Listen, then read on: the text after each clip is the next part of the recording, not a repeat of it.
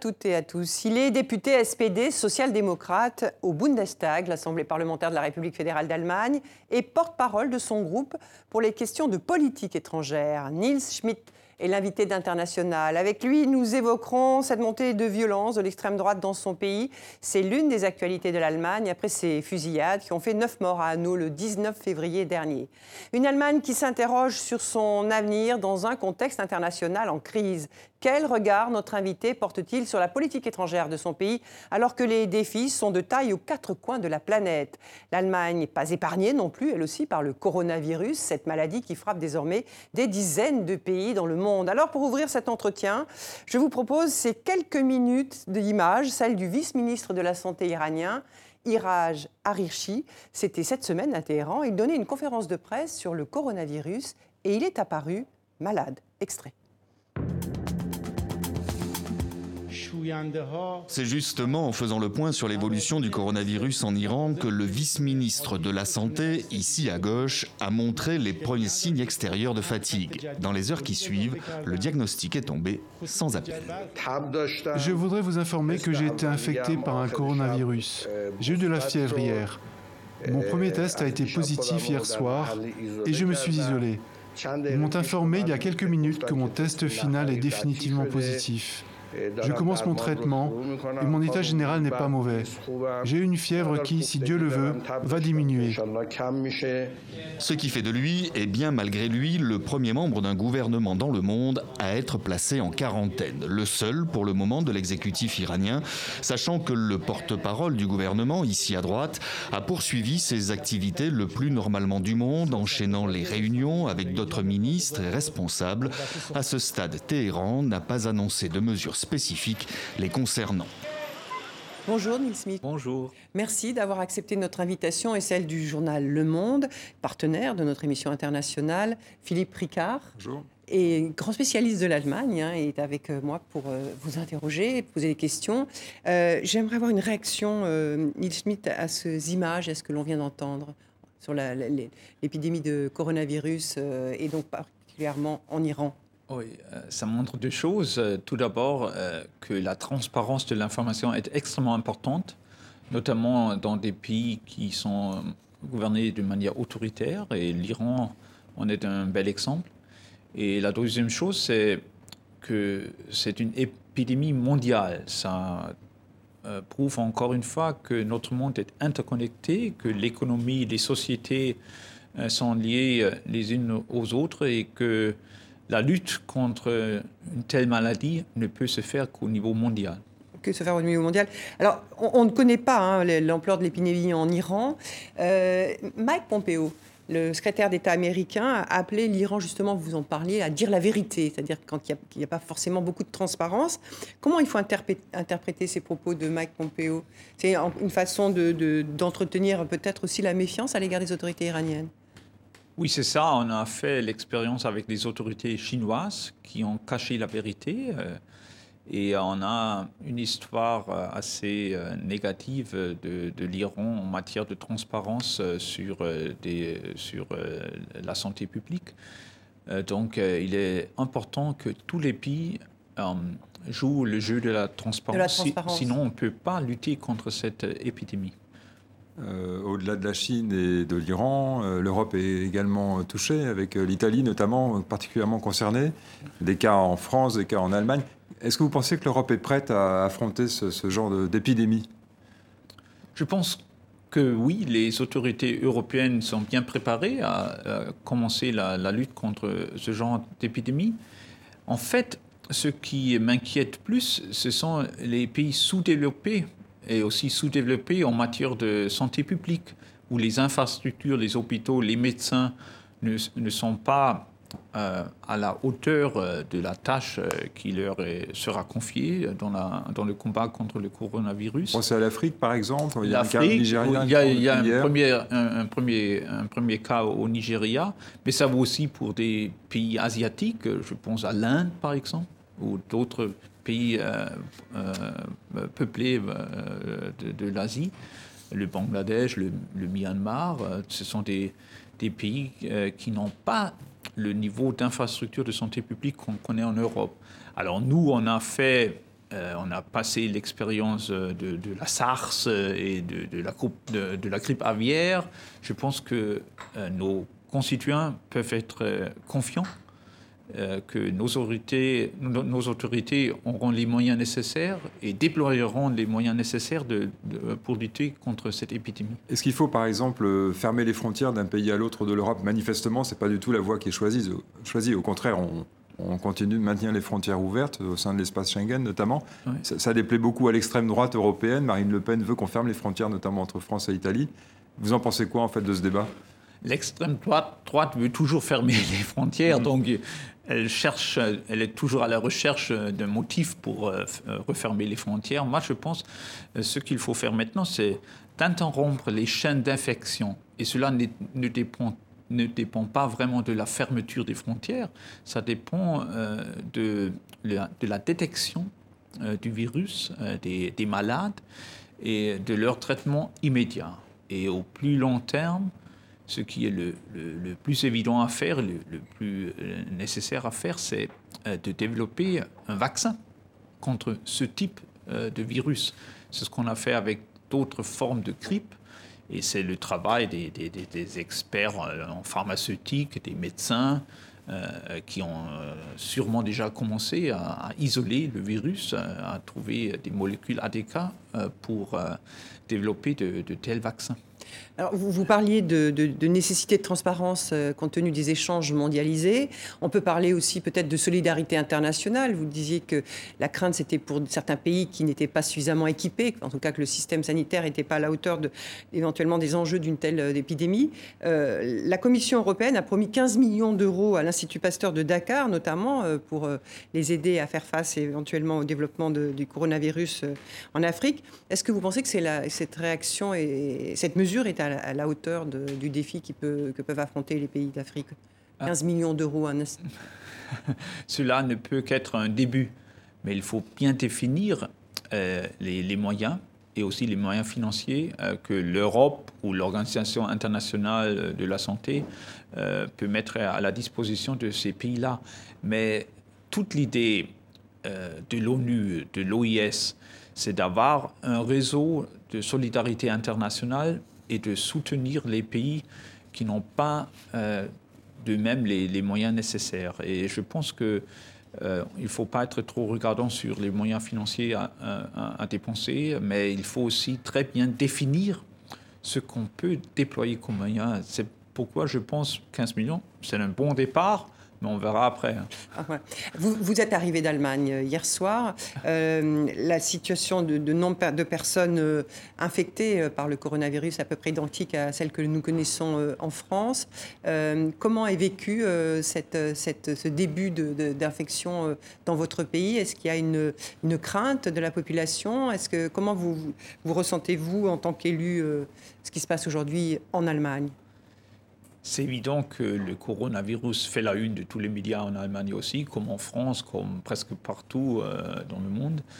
Il, y a, une certaine crainte, mais il y a aussi une confiance euh, dans les capacités de notre système sanitaire à euh, lutter efficacement contre cette maladie.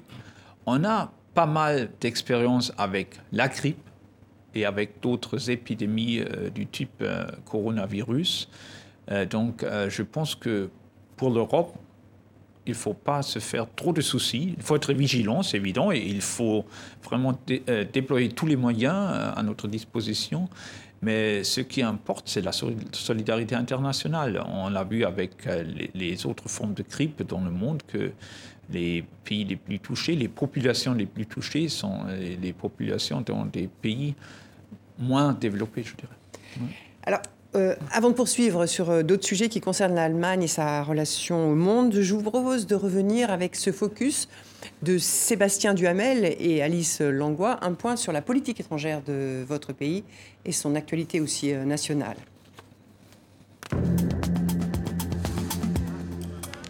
Les défis, Nils Schmidt, l'Allemagne, votre pays, n'en manquent pas.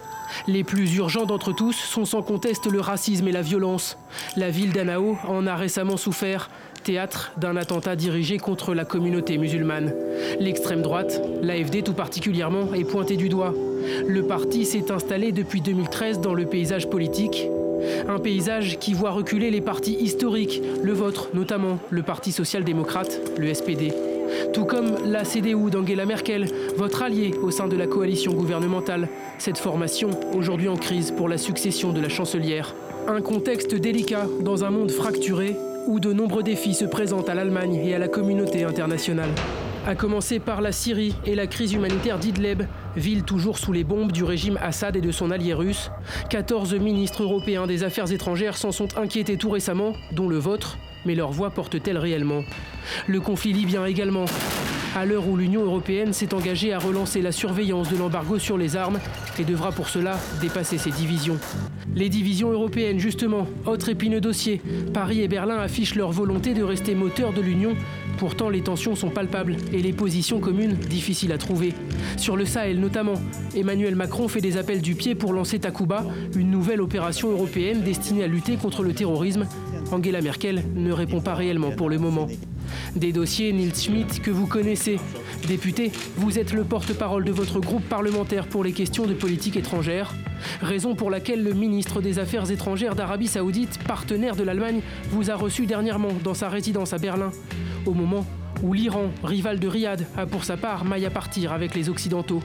Dans ce monde-là, votre pays tente de conserver son rôle de défenseur du compromis, de la négociation. L'année dernière, Angela Merkel s'est ainsi vu remettre le prix Fulbright pour la paix et la compréhension. Mais le multilatéralisme étant mis à mal par de nombreux acteurs de la scène internationale, il n'est pas certain que la voix de l'Allemagne soit entendue à la hauteur de ses attentes. Nils Smith, on va aborder les questions de politique étrangère, mais déjà, concernant la politique intérieure enfin, de votre pays. Euh, comment vous expliquez cette montée euh, de l'extrême droite et de cette violence de l'extrême droite dans votre pays? Tout d'abord, c'est très inquiétant et c'est même terrifiant. Il faut savoir que le terrorisme d'extrême droite, dans l'histoire euh, de l'Allemagne après la Deuxième Guerre mondiale, c'est la forme la plus meurtrière du terrorisme c'est pas le terrorisme islamiste ni le terrorisme d'extrême gauche, c'est toujours le terrorisme d'extrême droite qui tue le plus en Allemagne. Et l'attentat le plus meurtrier de toute l'histoire euh, de la République fédérale d'Allemagne, c'est euh, date de 1980, euh, l'attentat à la fête de la bière à Munich qui a coûté la vie à 12 personnes. Et maintenant, à Hanau, encore une fois, 9 personnes. Ça montre la dimension du défi. Et il faut bien admettre que ces dernières années-là, les autorités allemandes ont sous-estimé le danger émanant de l'extrême droite. Et pourquoi elles ont, sous-estimé ce, danger? Bon, il y avait une euh, concentration sur les réseaux islamistes suite aux attentats perpétrés euh, sur, euh, sur le sol européen, notamment à, Paris et en France. Et alors, on a réduit les effectifs luttant contre l'extrémisme d'extrême droite au profit des experts en matière d'islamisme et djihadisme mondial. Et cela nous a fait perdre de vue ce qui se tramait en sous-sol dans la société allemande. Parce que euh, d'un côté, il y a euh, les, je dirais les, les, terroristes qui agissent seuls de, euh, de manière individuelle, mais on a aussi vu se développer des, véritables bandes de terroristes, comme la bande de, à Bader, Meinhof, dans les années 70. Maintenant, on, est confronté à des tentatives de constitution de réseaux terroristes euh, euh, en Allemagne. Et cela n'est pas nouveau. Euh, la, bande de terroristes d'extrême droite la, plus meurtrière, la plus brutale, c'était ce qu'on appelait la NSU, le groupe NSU, qui tuait des, immigrés. Hein, parce que les, terroristes d'extrême droite prennent pour cible les Turcs les immigrés. C'est très net. Hein. Donc c'est un, terrorisme raciste. Et euh, cela euh, donne beaucoup euh, de, travail aux autorités, à la police, aux autorités de protection de, notre Constitution. la Verfassungsschutz. Et, mais c'est aussi un défi lancé à toute la société, parce que ce qu'on voit dans les dernières années, c'est que, je dirais, le bras politique du terrorisme d'extrême droite est entré au Parlement. C'est l'AFD. Alors, hein. l'AFD, c'est effectivement le, bras politique, le parti d'extrême droite AFD, euh, qui compte maintenant 92 députés, si, si je crois bien savoir. Euh, pour vous, c'est le bras armé directement de, de le bras politique, le bras politique de ce, de ce terrorisme. Oui, parce que c'est eux qui aiment la, la haine, mhm. c'est eux qui prêchent la haine depuis des années. Et il faut bien mettre les, les points sur les i. C'est l'AFT qui a massivement contribué. À l'ambiance délétère euh, en Allemagne, dans la société allemande, qui incite des terroristes tels que le, jeune homme euh, à Anna euh, de, de, perpétrer des, des, actes terroristes. Et alors, est-ce qu'il faut interdire l'AFD tout simplement? Il y a déjà des, branches, hein, des ailes de l'AFD qui sont sur surveillance euh, particulière. Est-ce qu'il ne faudrait pas interdire ce parti finalement? Il y a un débat là-dessus en Allemagne? Pas encore, parce hmm. que le seuil de, de, la part de, du cours, de la Cour constitutionnelle de Karlsruhe est extrêmement euh, élevé pour interdire, pour bannir un parti politique. Hein, c'est très compliqué et pour de bonnes raisons, parce que dans l'histoire euh, allemande, on a aussi vu des interdictions de, partis par les nazis. C'est pourquoi on est, on est, très très prudent euh, là-dessus. Mais au moins faut-il surveiller tout l'AFP et pas seulement quelques parties, des, des ailes de l'AFP, mais je pense qu'il est, qu'il est urgent que les services de protection de constitution, de constitution une sorte de renseignements généraux à mhm. l'allemande, euh, que ces autorités-là commencent à surveiller euh, euh, toute l'AFD. Et, et, et, mais il faut des efforts supplémentaires de la part de la société. Mais monsieur, Schmitt, l'AFD, elle est née en, 2013. Elle est rentrée au Bundestag en 2017. Elle est aujourd'hui la troisième force politique de votre pays. Euh, est-ce que ce n'est pas aussi une, faillite des partis historiques, du vôtre, le, SPD, de la CDU pour avoir laissé une telle place à, ces, à ces idées, à ce parti? Sein de la société C'est ce que j'allais dire, c'est-à-dire qu'il y a un défi qu'il faut euh, euh, reprendre de, la part de toute la société.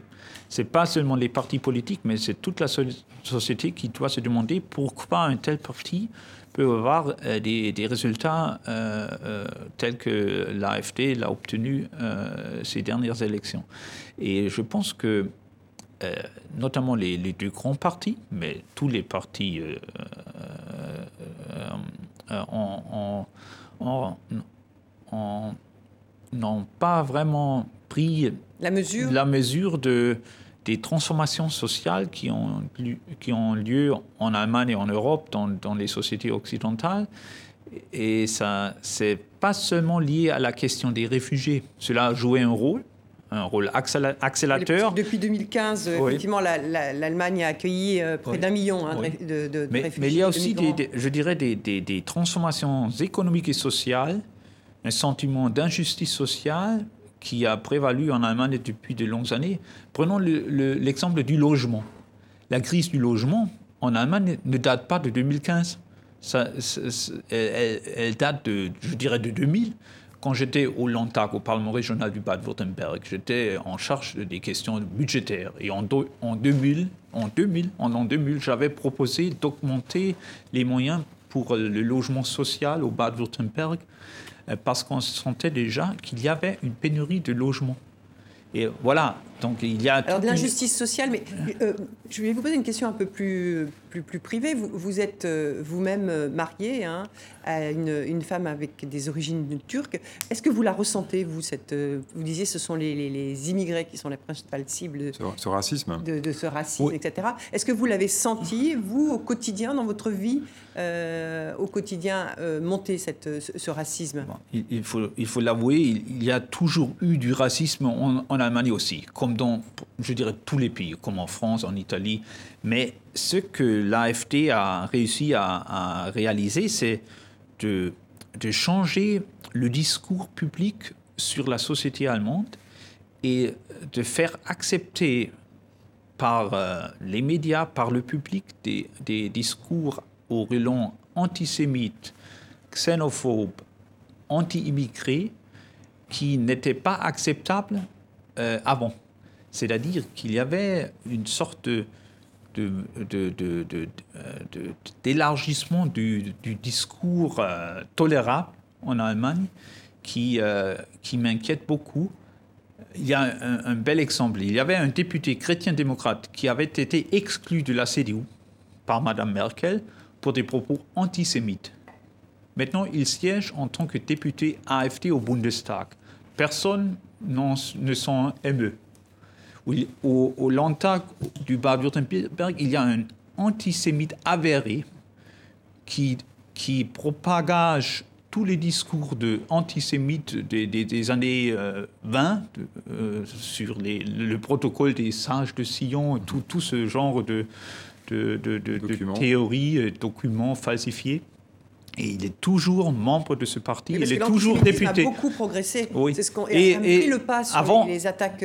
oui, c'est ça. et, et, avant, il y aurait eu une forte, il y aurait eu une forte pression de la part du public, de la société, que de tels députés euh, démissionnent. Mais maintenant, ils sont élus. C'est banalisé. C'est banalisé. C'est ça qui me préoccupe le plus. Et pour revenir au terrorisme d'extrême droite, que faut-il faire concrètement? Est-ce qu'il faut, euh, comme ça a commencé à être fait, euh, démultiplier les moyens des services de renseignement, par exemple? Je crois que Mme Merkel a commencé à prendre des décisions, la grande coalition. Mais que faut-il faire en plus?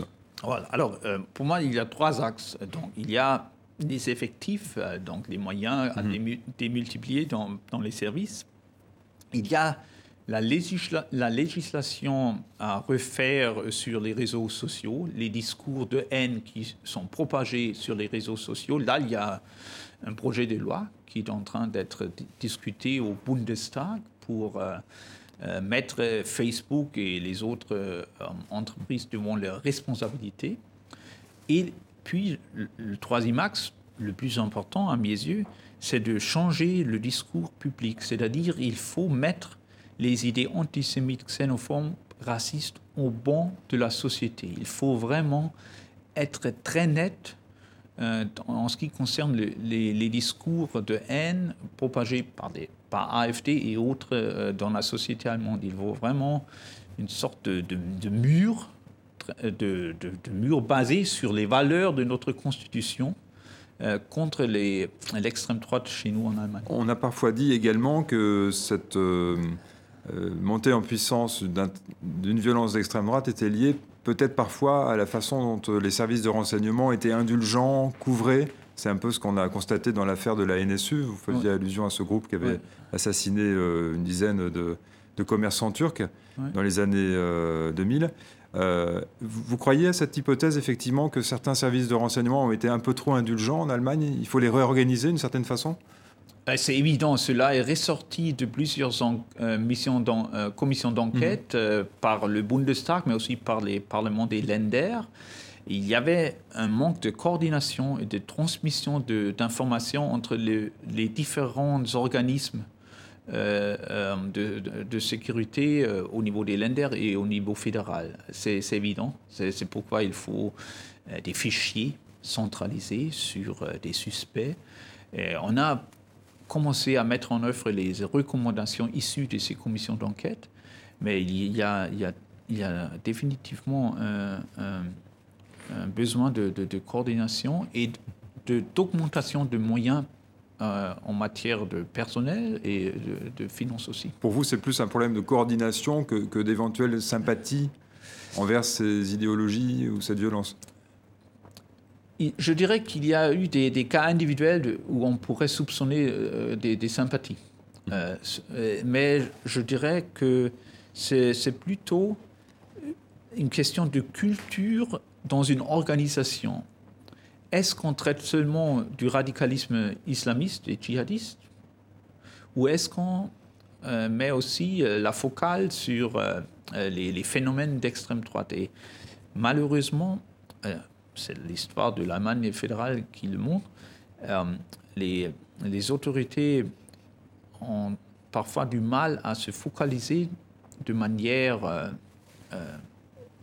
durable sur les phénomènes d'extrême droite et les, reconstitutions de réseaux d'extrême droite euh, en Allemagne. Alors, poursuivons cet entretien en nous intéressant à la politique étrangère euh, d'une manière plus générale. Il y a deux semaines se déroulait à Munich la conférence sur la sécurité internationale, où se retrouve depuis plus de 50 ans le monde de la défense et de la diplomatie, et notamment des dirigeants européens, dont cette année le président français Emmanuel Macron. Vous étiez vous-même à cette euh, conférence.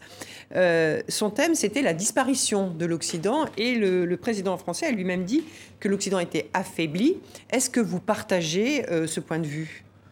Un Occident affaibli Oui, je, dirais que l'Occident est affaibli en matière euh, d'organisation, mais que les valeurs de l'Occident, liberté, démocratie, euh, état de droit, sont toujours d'actualité.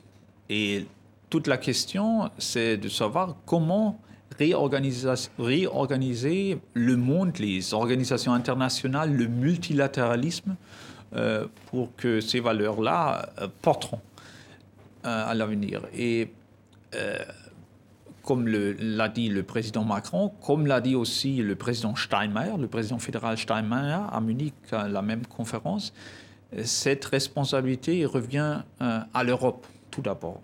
Parce que l'Europe, c'est l'exemple le, plus poussé du multilatéralisme. C'est l'organisation internationale qui a eu le plus de succès euh, ces, dernières décennies. Et euh, l'Union européenne, c'est aussi le, le, bon niveau pour faire de la politique étrangère.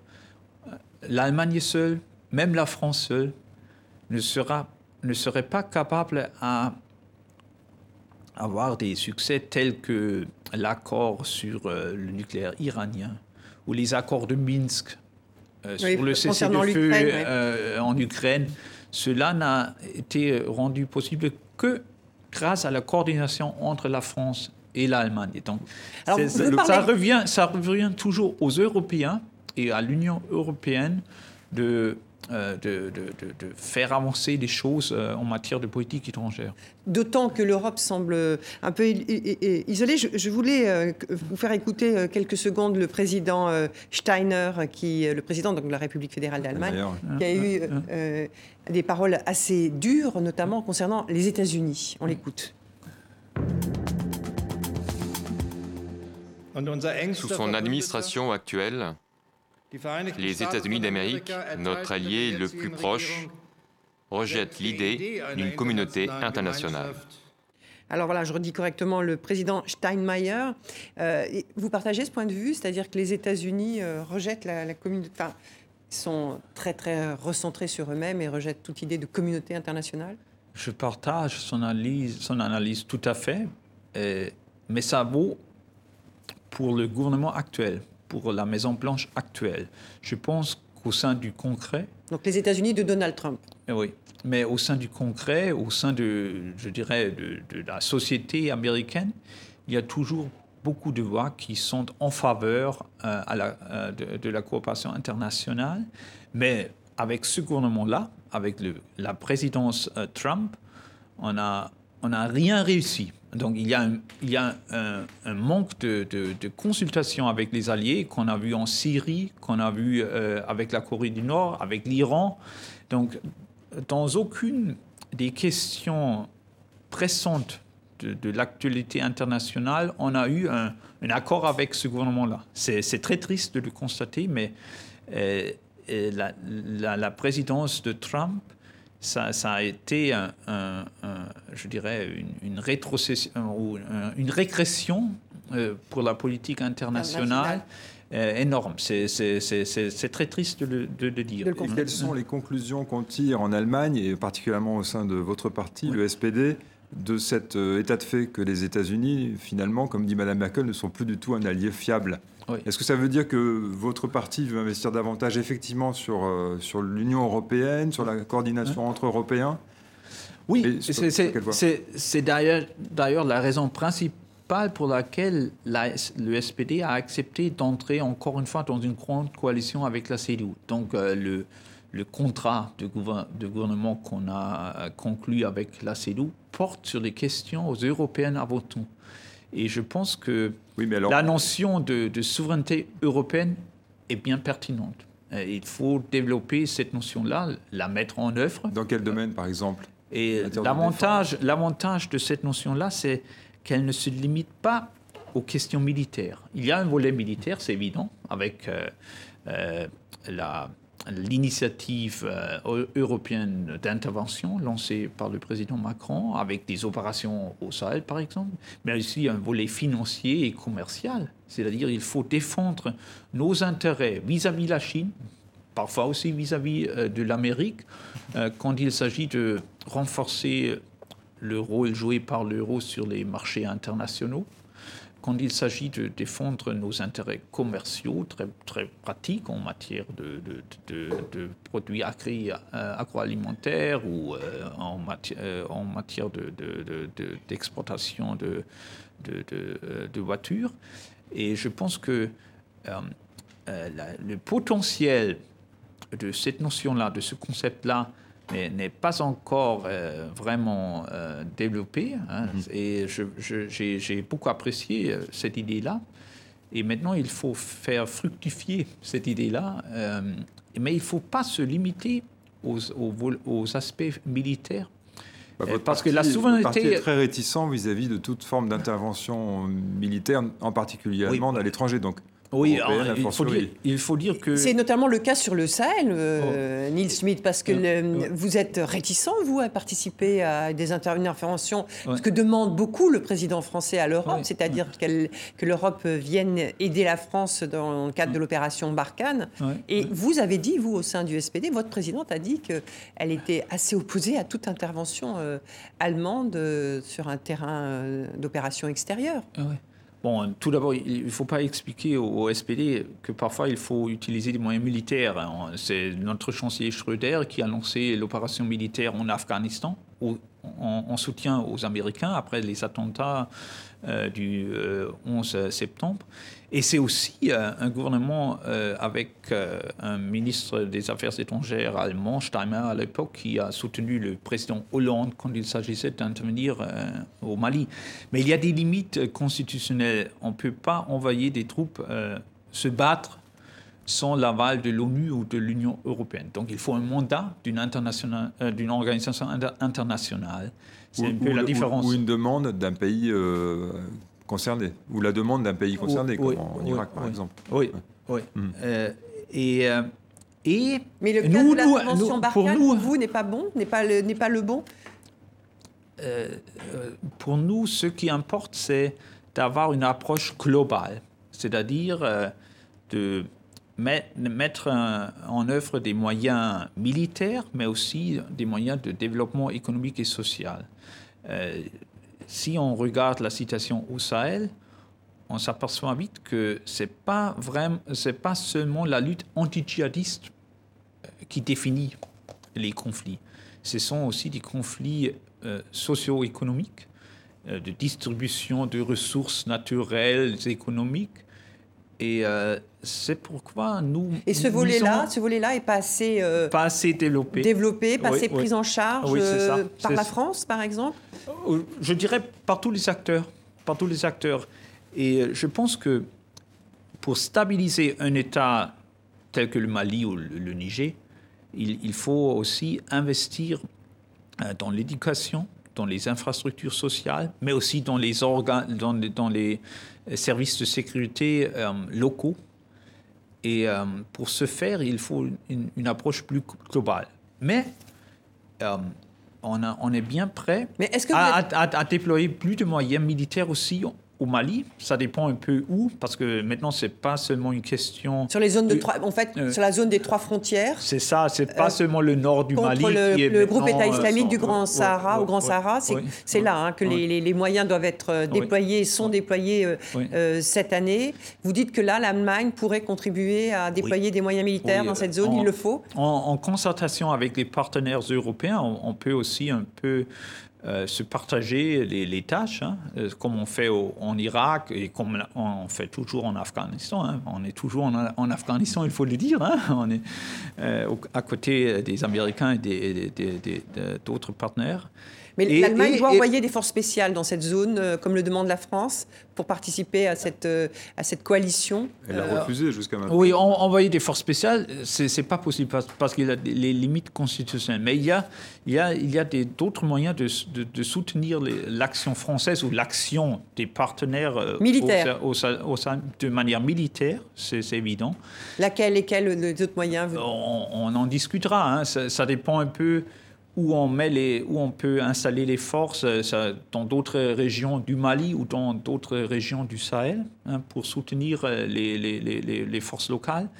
Mais ce qui, ce qui nous intrigue un peu, euh, c'est le, le, le, la, la, démarche tout militaire qui domine au moins dans, dans les dans, les, dans, le débat, dans le débat public sur le Sahel. Et nous, on est, on est aussi concernés par le développement socio-économique. Et il y a, vous savez, on donne une moto et 200 dollars à un jeune et puis il devient djihadiste et il, devient la cible de la lutte antiterroriste. C'est un peu court ça, hein, c'est un peu simpliste. Hein. Il, il, faut aussi essayer de, de, de de parler directement à ces groupes-là. Hein. Parfois, il faut parler à des groupes djihadistes ou euh, terroristes, comme on fait maintenant euh, en Afghanistan avec les talibans. Et euh, ce, que éviter, c'est qu'on vous êtes favorable à un, dialogue. Vous êtes favorable à un dialogue avec certains groupes. On peut parler avec le groupe État islamique au Grand Sahara? Le, groupe État islamique peut-être pas, mais il y a des, des, groupes locaux euh, qui, qui, euh, qui sont peut-être enclins à, à, discuter. Et vous savez, en Afghanistan, ça a duré, je, je dirais, presque 20 ans avant qu'on parle aux talibans. On a, on a perdu beaucoup de temps et aussi beaucoup de, soldats. Donc vous êtes pour ce dialogue-là Et, et, je, veux éviter qu'on entre dans un deuxième bourbien afghan. Hein, et, au Sahel. oui, il, y a le, piège afghan au Sahel, et c'est pourquoi il ne faut pas miser sur le tout militaire. Ce que fait un peu trop la France, à votre avis? Au moins dans le débat public. Quand je parle à Florence Parly ou quand euh, Macron en, parle, il, a aussi, il, a aussi une, approche globale, hein, dans, je dirais, dans, dans la, dans, dans, la, la, vision. Dans la vision. Mais cela doit être aussi mis en œuvre sur place. Hein. Alors, euh, vous avez parlé de, tout à l'heure en disant qu'il fallait vraiment une, Europe unie et, volontaire hein, dans euh, l'évolution de la politique étrangère de l'Europe, mais euh, vous, avez parlé, vous avez dit que l'Allemagne et la France ne pouvaient rien faire de façon isolée. Je voudrais, euh, si vous le voulez bien, Nils que nous réunions sur une image qui a marqué l'histoire des relations franco-allemandes. Nous sommes le 22 septembre 1984 à Verdun. Le geste de François Mitterrand et d'Helmut Kohl, tous deux au pouvoir à l'époque en France en Allemagne, va donner cette image du couple franco-allemand. Celle qui fera date, la voici. Face à l'ossuaire, la Marseillaise retentit. Kohl et Mitterrand se prennent par la main. Se sont-ils mis d'accord avant? Daniel Grocola, en charge du protocole ce jour-là, a son avis. François Mitterrand et Helmut Kohl euh, ne se parlaient pas sans interprète. Euh, donc, ce dont je suis certain, euh, l'interprète avait pris ses distances, elle était avec moi, donc ils, n'ont pas pu convenir de quoi que ce soit et ça n'était pas au protocole. Mais qui en a l'idée? Helmut Kohl, le premier, cherche le président du regard. François Mitterrand murmure un mot, puis esquisse un geste de la main. Le chancelier a-t-il la même idée au même moment ou comprend-il instantanément la volonté du président français? Les deux hommes se prennent la main. Mitterrand est solennel. Kohl ému. Nous avons là deux hommes qui ne parlaient pas la même langue hein, et qui se comprenaient presque instinctivement, en tout cas qui se sont compris à ce moment de l'histoire. Que diriez-vous de la relation entre Angela Merkel et Emmanuel Macron aujourd'hui? Ils échangent beaucoup, paraît-il, même en tête à tête, avec une langue commune qui est l'anglais. Mais comment vous qualifieriez-vous cette relation aujourd'hui entre les nouveaux dirigeants de l'Allemagne et de, la France?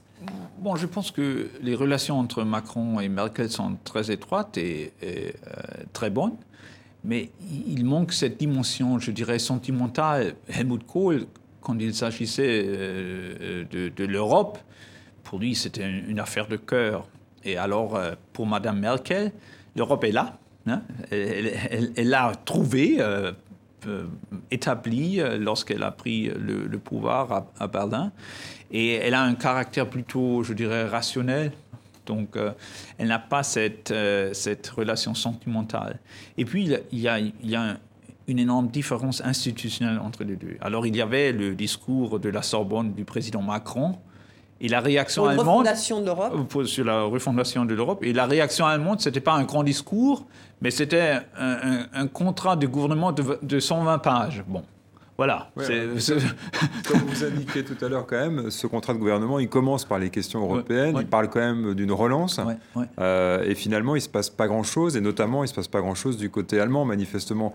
C'est la responsabilité de Mme Merkel en tout premier lieu Ou c'est qu'elle ne pas le bon euh, partenaire Il ne faut, il faut pas trop personnaliser parce que euh, les convictions européennes de Mme Merkel euh, sont hors de doute. Hein.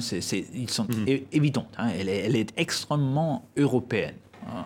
Euh, mais il y a un problème qui a, qui a surgi lors de la crise de l'euro, c'est-à-dire que la droite allemande, les libéraux et les chrétiens démocrates sont devenus beaucoup plus eurosceptiques euh, ce qui était tout à fait différent euh, à l'époque de M. Kohl et de M. Genscher, son ministre des Affaires étrangères du, Parti libéral. Au moment de la réunification allemande, notamment. Oui, oui. Alors, la, la, CDU, je dirais, la droite classique allemande, n'est pas tellement prête à dépenser plus pour l'Europe que l'était la, droite classique à l'époque de M. Kohl. Donc cela a changé de manière fondamentale. C'est pourquoi les questions euh, ou les, débats sur euh, le budget de l'euro sont beaucoup plus difficiles à mener que cela aurait été le cas avec un chancelier Kohl à, l'époque. Mais le SPD est quand même membre du gouvernement, il n'est pas sur la même ligne sur ces questions. Comment se fait-il que vous n'arriviez pas à, peser davantage? On, a, on était à 20%. Donc on est le, le, partenaire minoritaire du mhm. gouvernement et on a beaucoup de mal à faire avancer les choses avec le, la CDU sur ces questions de, euh, de, la réforme de la zone euro. Ah, mais Cela le ministre des Finances est quand même quelqu'un du SPD. Oui, mais il y a, il y a, ce qu'on appelle la, discipline de gouvernementale mhm. qui veut dire qu'il euh, il faut toujours trouver un compromis entre les deux partis euh, faisant euh, du, gouvernement. Et euh, beaucoup de choses sont décidées lors du Conseil européen par les chefs d'État et chefs de gouvernement. Donc, c'est très difficile de, de, de, progresser sur la réforme de la zone euro. Moi, j'aurais aimé que le, le gouvernement allemand montrerait, montrerait plus euh, d'audace sur ces questions-là.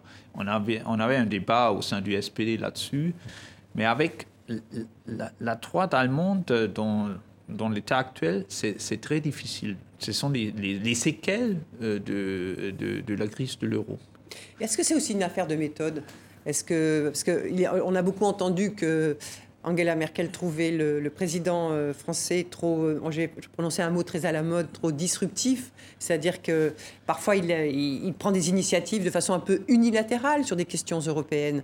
Euh, on l'a vu sur, notamment par rapport à la Russie, on l'a vu sur, sur d'autres dossiers. Est-ce que c'est aussi cette confrontation, vous parlez de compromis, l'Allemagne est beaucoup dans la négociation et le compromis, et il y a une impatience du côté français? Mais c'est pas nouveau, hein. C'est pas nouveau, mais c'est lié au, système de la Ve République avec la très forte position du président français, français et c'est aussi lié, je dirais, au caractère de ceux qui, qui gagnent les élections présidentielles après mm. tout.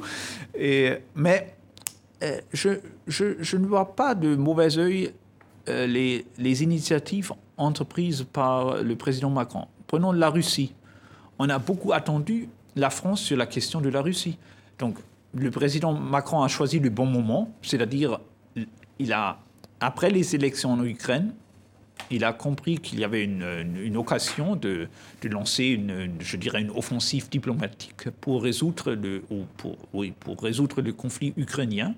C'était seulement possible après des élections ukrainiennes avec un nouveau président, le président Zelensky à, Kiev. Mais Donc, il, il, a, bien choisi, il a bien choisi le oui, moment. Mais sans consultation, c'est une, une initiative euh, unilatérale, ça, vous qui, qui, qui mettez en avant. vous savez, vous, vous, savez, Madame Merkel rencontre euh, ou téléphone euh, à, à, Poutine, je dirais régulièrement.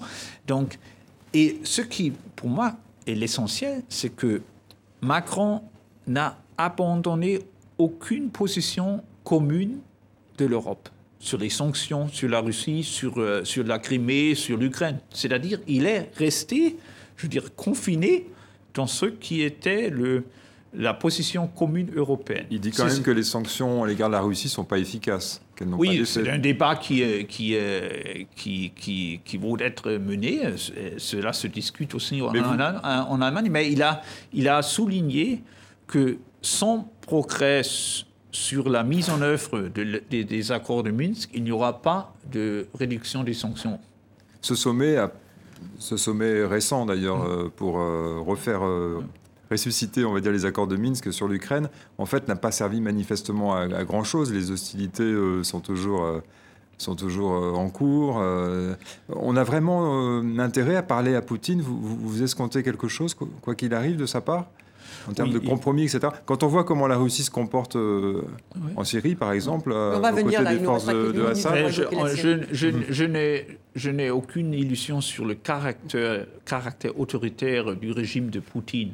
Mhm. Mais la Russie, c'est un acteur important sur la scène internationale et il faut impliquer la Russie pour résoudre les, grandes crises euh, euh, dans le monde, la Syrie, la Libye, l'Ukraine, bien évidemment. C'est pourquoi il faut parler aux Russes et il faut parler à Poutine. Moi, je suis entièrement d'accord là-dessus.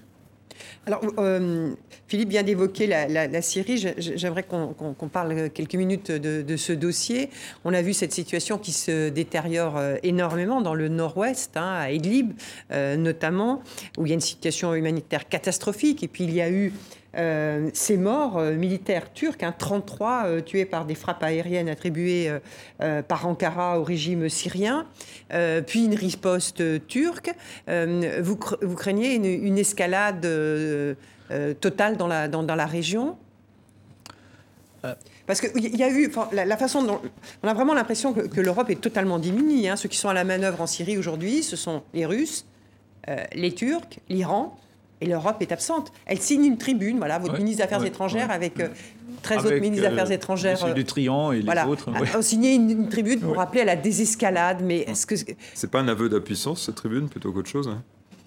Non, ça montre tout, tout de même que l'Europe euh, ne se désintéresse pas de la situation en Syrie et ce qui est très important, il faut nommer les responsables pour les crimes de guerre. Et c'est le régime d'Assad et la Russie qui le soutient qui sont responsables des crimes de guerre commis euh, dans la région d'Idlib. C'est très clair. Euh, mais je, je suis d'accord pour ce qui est de l'absence européenne. Et je pense on a manqué une occasion, euh, c'était sous le, mandat de, François Hollande, hein, quand on avait la ligne rouge qui avait été franchie, il n'y avait pas de, de réponse euh, militaire euh, de la part de l'Occident. C'est les États-Unis qui n'ont pas souhaité non plus s'engager, oui, hein, clairement. Oui, c'était pas, pas la faute à Hollande ou à la France, c'était la communauté internationale et notamment l'Occident qui n'a pas je dirais, oser intervenir de manière... aux armes chimiques. Hein, c'est ça, euh, c'est ça. Hum, à l'époque, il y avait de bonnes raisons de ne pas le faire. Hein. Je, ne critique personne. Mais euh, maintenant, il faut bien constater qu'on a laissé beaucoup d'espace aux Russes et aux Iraniens, et bien évidemment euh, au régime du président Assad. Et il faut maintenant vivre avec les conséquences, c'est-à-dire on n'a pas de, de levier direct pour, euh, améliorer, la, pour améliorer la, situation. On mise beaucoup sur euh, le processus politique enclenché à Genève avec la conférence sur les, la réforme constitutionnelle, mais qui fait du surplace depuis oui, des années, mais sur, sur le terrain, on ne compte presque rien. C'est un constat. C'est un, un, constat. Mais c'est pourquoi il, il, faut mieux faire en Libye. C'est pourquoi le gouvernement allemand a pris l'initiative pour la conférence de Berlin sur la Libye. Et je pense qu'on qu'on a une chance, euh, pas très grande, mais qu'on a, on a quand même une, chance de réussir à ce sujet-là. Cette initiative sur la Libye, justement, c'est une conférence de Berlin qui a eu lieu il y a 2-3 semaines. Euh, pareil, les effets sont encore euh, relativement modestes. Il n'y a pas vraiment de, trêve. Les, livraisons d'armes continuent vers la Libye, de la part notamment des, des, Turcs. c'est là aussi un constat plutôt d'échec? Non, je ne dirais pas. Il faut donner du ton au ton. C'est-à-dire, on ne peut pas attendre d'une conférence, d'une seule réunion, euh, de, de, créer la trêve. Mais il y a, il y a des, je dirais, des, des, progrès constants. Il y a la résolution de l'ONU qui, euh, euh, qui endosse ou qui soutient les résultats de la, de la conférence de, de Berlin il y a euh, un, accord conclu entre les représentants des deux parties principales sur le cessez-le-feu, et maintenant il y aura un mécanisme de surveillance de l'embargo qui ne, sera, qui ne dépendra pas d'un pays seul, mais de l'ONU. Et c'est l'Allemagne qui préside le comité de sanctions euh, concernant euh, euh, l'embargo en, Libye. Et je pense que l'ONU est la bonne place pour discuter de l'embargo, des responsabilités et aussi des sanctions de ceux qui contreviennent à, l'embargo. Ce n'est pas à un pays seul, que ce soit l'Allemagne, la France, la Russie, de définir qui est euh, responsable de, de livraison d'armes. Euh, c'est l'ONU qui doit le faire. Ça prend du temps, mais je pense que le, mécanisme est, bien mis en place et je suis assez confiant. Alors, nous sommes presque au terme de cette émission. Euh, avant de nous quitter, euh, peut-être quelques notes plus légères, Je voudrais vous faire écouter quelques secondes cette chanson de Patricia Cass, son titre d'Allemagne. C'était un de ses premiers succès. Et vous êtes, je crois, quelqu'un qui aimait beaucoup cet artiste. C'est l'une de vos artistes préférés. On l'écoute quelques secondes avant de vous poser une question sur votre maîtrise du français.